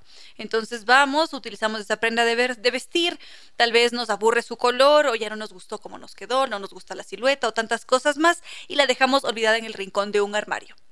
Exactamente lo mismo lo trasladamos a las relaciones sociales. Cuando una persona empieza a dejar de parecernos interesante porque quizás... Eh, Mm, se me ocurre, hubo un pequeño conflicto o porque quizás eh, mm, ese día no estaba dispuesta a irse de aventura, no sé, tantas cosas que pueden suceder en la vida cotidiana. De repente decidimos dejarla a un lado, o la bloqueamos, o la dejamos en visto para la eternidad. Y esto es algo que pasa mucho en las redes sociales porque parecería que con, un par de clics ya todo queda resuelto, o con un dejar en visto ya todo está hecho y dicho, cuando en realidad no es así. Cada uno de nuestros comportamientos tiene consecuencias, afectan a la otra persona, le pueden provocar frustración, decepción, le pueden generar inseguridad, puede verse afectada también la autoestima, porque a veces como seres humanos no atravesamos un buen momento. A veces estamos tristes, estamos afectados, sufrimos em, ansiedad, se nos murió el perrito, tantas cosas que pueden sucedernos y en esos momentos que de repente desaparezca alguien con quien parecía que todo iba muy bien, hace que esa persona termine por culpabilizarse, por minusvalorizarse y mm, nuevamente allí entra la responsabilidad afectiva, que es un concepto muy importante. Enseguida podríamos hacer un comentario adicional sobre esto. Por acá preguntan de dónde surge el tema. Este ustedes normalmente hacen muchas propuestas a través de redes sociales, se mantienen en constante comunicación a, través de las redes justamente, y esta es una de las propuestas que habían hecho, no recuerdo quién fue. Eli Bravo nos dice que ella no había escuchado antes sobre este, sobre este concepto de responsabilidad afectiva. Y, son cosas que suceden. Justamente también nos escribía Yadira y ella nos cuenta sobre las implicaciones, sobre la afección psicológica que uno puede llegar a sufrir cuando esto sucede. Una conocida de ella sufrió algo parecido y ella empezó a culpabilizarse, a preguntarse qué hice yo para que él se comporte de esa manera conmigo. Le afectó que tuviésemos diferencias sociales como la educación, porque él se dedicaba a la construcción, ella es médico, em, ella era mayor que él cinco años. Entonces, claro, esto tiene evidentes eh, implicaciones para nosotros. Sí que nos afecta. Em, enseguida escucho, veo que hay un mensaje de Alberto Astudillo. Muchísimas gracias. Enseguida lo, lo escucho. Allá, entonces sigamos con las implicaciones que tiene para nosotros la responsabilidad afectiva. Entonces, de alguna manera, cuando alguien desaparece, cuando comete ghosting, va dejando un cadáver emocional porque eso afecta a la otra persona. y es por eso que es tan importante que en estas diferentes formas de socializar que existen, que estemos muy atentos a esa emocionalidad, que estemos atentos en los detalles, en los cuidados que hay que tener en el otro, porque la otra persona es una persona, justamente, no es un objeto de consumo. Y un y sí, un mensaje es una forma de comunicación quizás más veloz, en algunas ocasiones puede ser considerada como un poco más impersonal, pero en todo caso estamos tratando con una persona que está detrás de esa pantallita, detrás de ese mensaje hay una persona. Por eso hay algunas personas que suelen utilizar varios emojis, varios emoticones para comunicarse, para denotar que, que hay emocionalidad en ese texto que hay quizás muchos corazoncitos, hay animalitos, hay caritas felices, sonrientes o tristes para dotar a ese texto de una emocionalidad que sea visible. Y mm, según los análisis que se han hecho a nivel global, esta irresponsabilidad afectiva está creciendo cada vez más y está mucho más presente en mujeres que en hombres. Nos dicen que seguramente no es una cuestión de género solamente, pero eso es lo que ha sucedido hasta ahora, porque esto tiene mucho que ver con las experiencias de vida de cada persona, el nivel de empatía, la consideración, qué tipo de vínculos establecemos, cuáles son nuestras creencias, pero en sí la responsabilidad afectiva tiene que existir. Debería ir mucho más allá de la sensibilidad personal que tiene cada uno de nosotros, sino que tiene que estar integrada a nosotros es una forma o tiene que formar parte del relacionamiento social, porque si no, no es posible construir una relación sana. Y así también siempre cuidamos del otro. Acá nos dice Andrés que es muy duro ver cómo la persona que es muy querida, ¡pup! de repente desaparece y uno se pregunta, ¿y ahora qué hice? Imagino que varios de ustedes se sienten quizás identificados, les ha pasado creo que nos sucede a muchos de nosotros en varias ocasiones, hemos atravesado por esto, seguramente. Mm, pero en todo caso, una de las grandes ventajas es que sabemos que existe esa responsabilidad emocional, que podemos trabajarla y que de esa manera podemos siempre construir relaciones afectivas sanas. Enseguida continuamos. Con cierto sentido.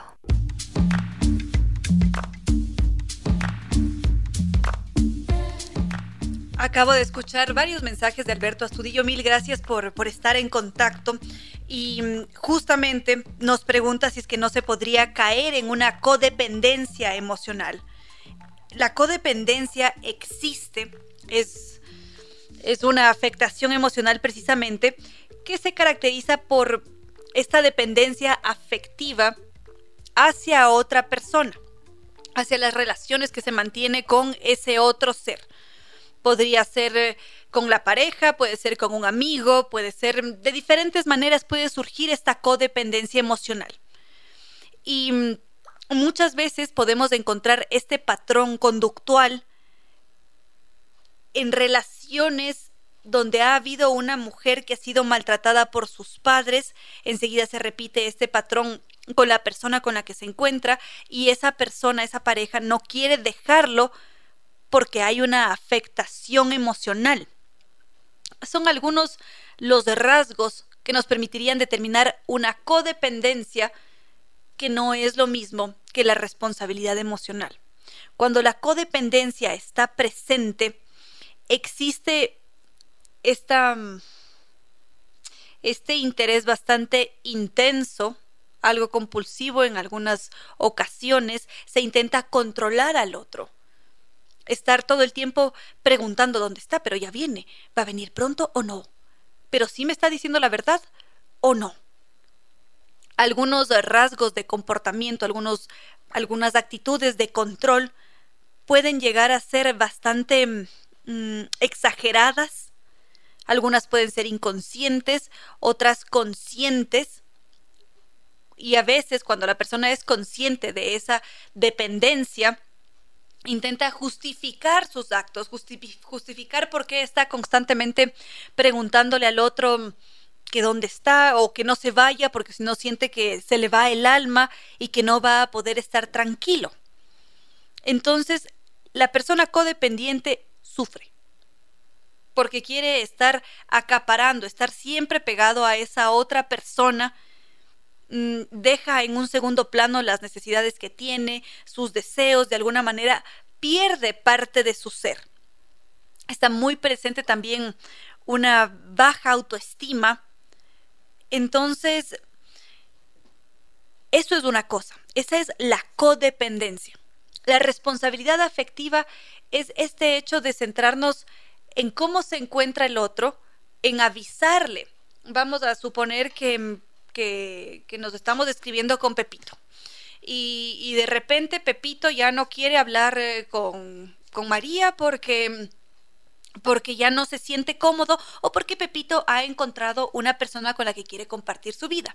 Entonces, Pepito tiene la, la responsabilidad de decirle, de avisarle, ¿sabes qué, María? He encontrado a otra persona, quiero crear, compartir una vida con esa persona, voy a comprometerme con, con esta otra chica y entonces te agradezco mucho por todo lo vivido, he pasado hermoso, me gustaste, me gustas mucho, pero nuestros caminos o los intereses están alineados en diferentes direcciones. Muchas gracias, seguiremos en contacto, quedan como amigos o como conocidos. Esa es la responsabilidad afectiva. El estar pendientes del otro, cómo se siente, cómo, cómo mm, cómo podemos ah, no desaparecer. Creo que allí está la clave, porque a veces ese silencio prolongado se queda abierto a varias interpretaciones y allí está la afectación, porque no sabemos exactamente qué pasó. Y sí, hay que reconocerlo, podemos ser muy seguros de nosotros mismos, podemos tener una autoestima altísima, pero en esas ocasiones puede quebrarse, porque no sabemos qué pasó, como lo que sucedió con la amiga de Yadira, que se sentía culpable inclusive, que se preocupaba y decía, ¿qué hice yo?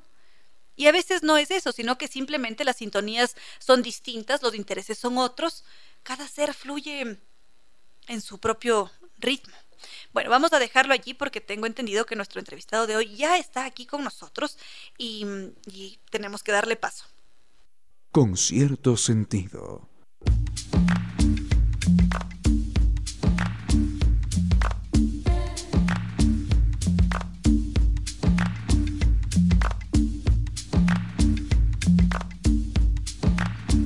Seguimos, queridos amigos, enseguida con todos sus mensajes. Por ahora le damos paso a nuestro entrevistado de hoy.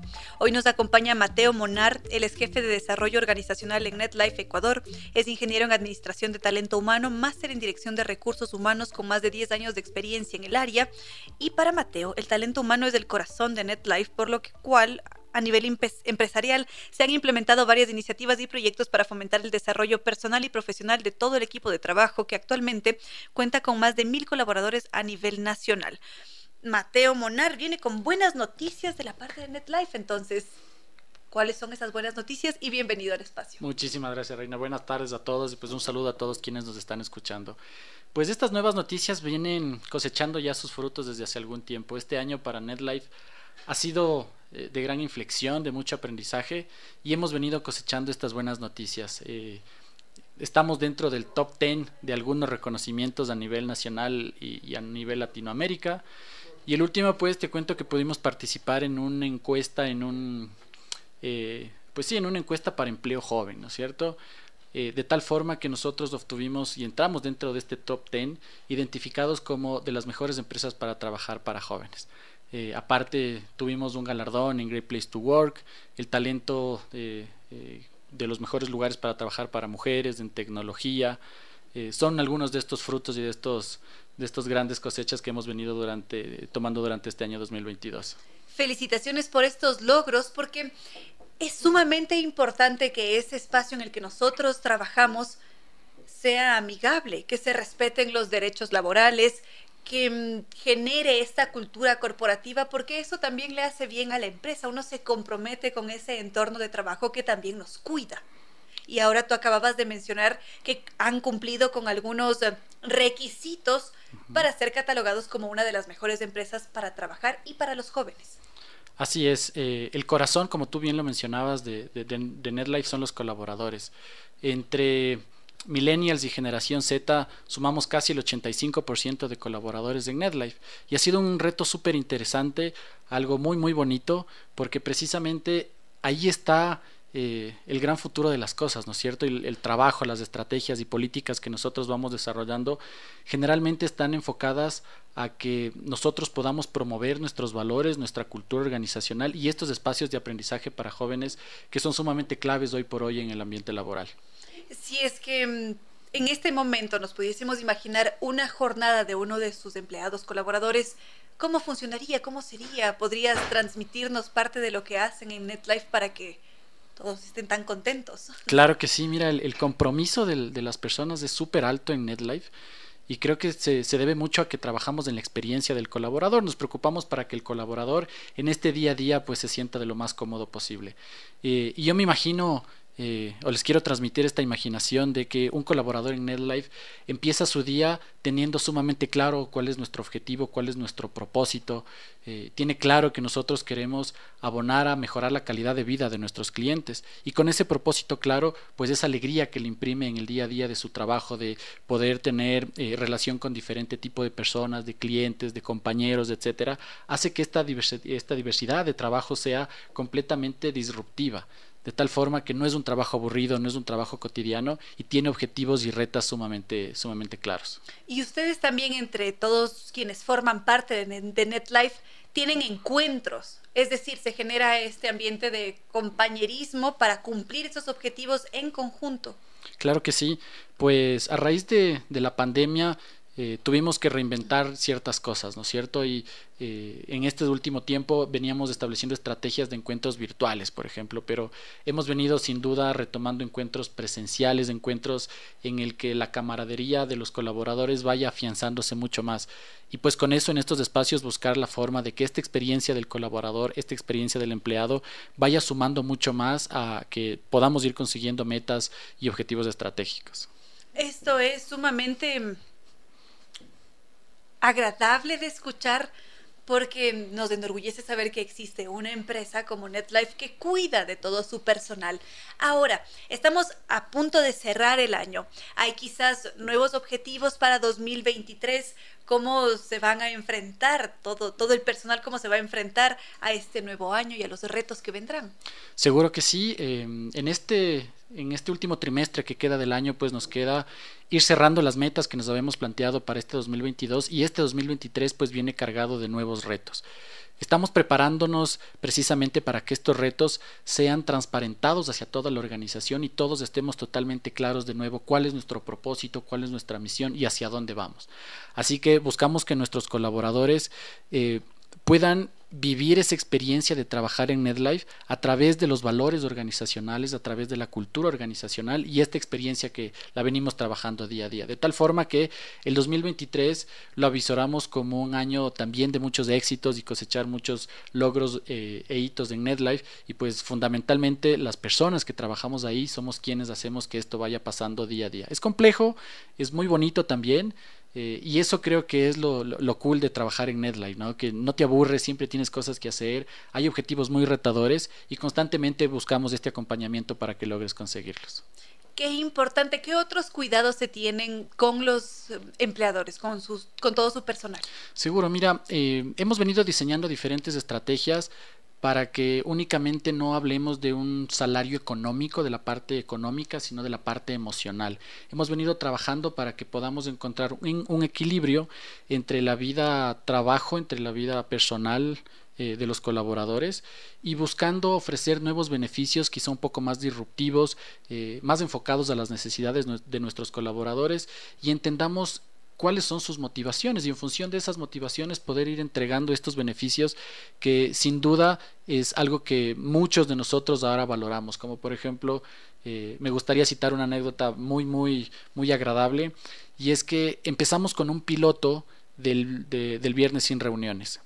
Este viernes sin reuniones pretende eh, de alguna u otra manera afianzar el concepto de administrar adecuadamente tu tiempo en la parte laboral, pero sin duda también buscar este equilibrio que te comento entre la parte laboral y la parte personal. Quienes están o estamos en teletrabajo valoramos mucho ese tipo de estrategias, así que por ahí vamos y el 2023 pues se avisoran grandes sorpresas también para los colaboradores en este sentido. Qué bien, aquí hay algo importantísimo, porque si es que pensamos en un viernes sin reuniones, esto nos obliga a organizarnos de una manera distinta para tener ese viernes más libre, más holgado y, así poco a poco se van comprometiendo más. Seguro. Y también caminando en ese sendero. Seguro, seguro que sí. Ha sido eh, un, proyecto muy muy interesante porque te enfrentas a paradigmas de muchísimo tiempo, de diferentes personas, de diferentes grupos generacionales, del tradicionalismo, etcétera, etcétera. Sin embargo, eh, esta generación, esta, este gran porcentaje que te comentaba entre generación Z y millennials, lo han ido adoptando bastante bien, precisamente porque son tendencias pegadas al mercado que nos ayudan a generar, ser más eficientes, organizar mejor nuestra semana, mejor nuestro tiempo, entender que los objetivos de los resultados pues siempre van a estar ahí, pues que las personas que están atrás de esos objetivos y resultados también necesitan estos espacios para poder generar un equilibrio. Hay días buenos, hay días malos, sin embargo, eh, la resiliencia que nosotros promovemos busca que todos estemos totalmente claros de que estos días siempre van a pasar y NetLife va a estar ahí para ti como colaborador. Magnífico. Quizás un comentario adicional sobre este premio que han recibido, sobre su cultura organizacional, sobre NetLife en general. Seguro, seguro que sí. Eh, quisiera cerrar contándoles cultura de NetLife esté evocada hacia la innovación y transformación digital.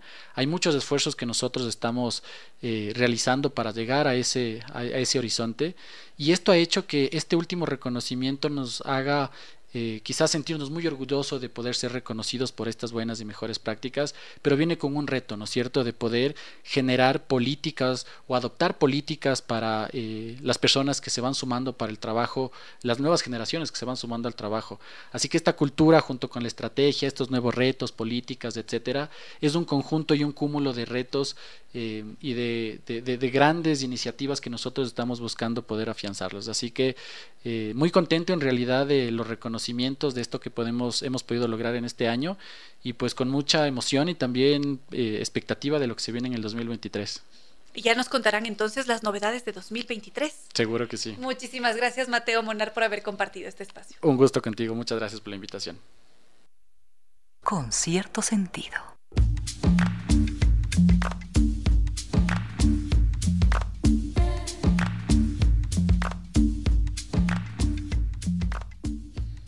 Queridos amigos, muchas gracias por todos sus mensajes. Veo que por acá nos escribe Gina. Muchísimas gracias por haber estado en sintonía. Se nos van a quedar pendientes algunos temas, o este mismo tema más bien. Y mm, por acá nos piden un tema musical. Capaz que abrimos mañana con este tema de Le Roi du Monde de Romeo y Julieta. Y lo vamos a poner mañana. ¿Qué les parece, queridos amigos? Mientras tanto, por hoy nos despedimos. Es una pena porque se nos quedan pendientes muchos temas. Mm, además es tan emocionante el ser humano, sus formas de comportarse, cómo también va cambiando.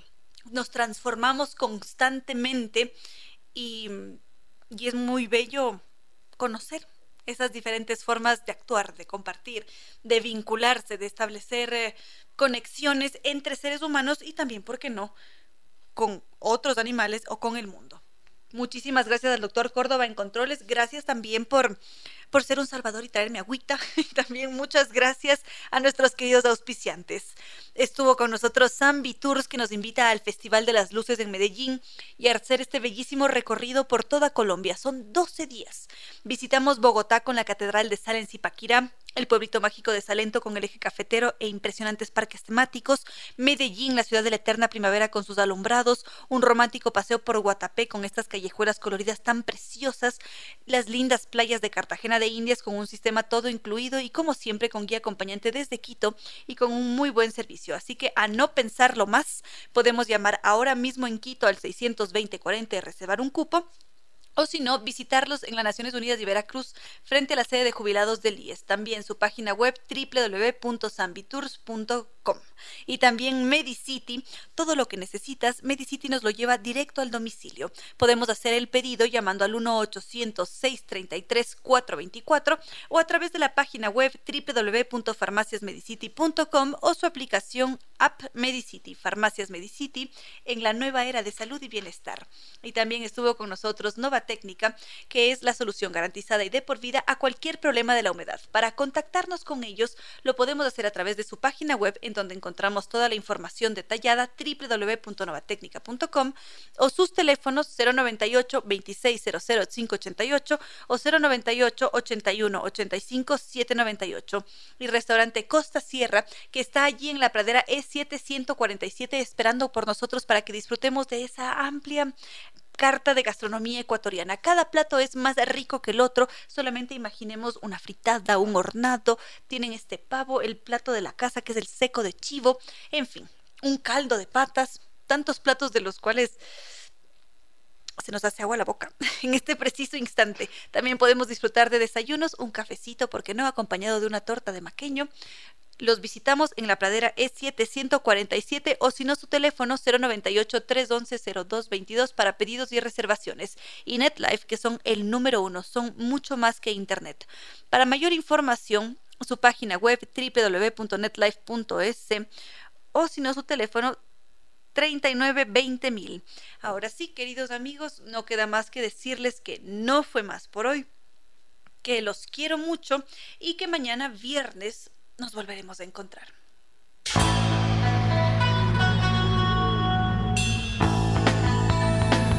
Si como dicen es cierto que en la vida no hay casualidades, piense, ¿por qué escuchó usted este programa?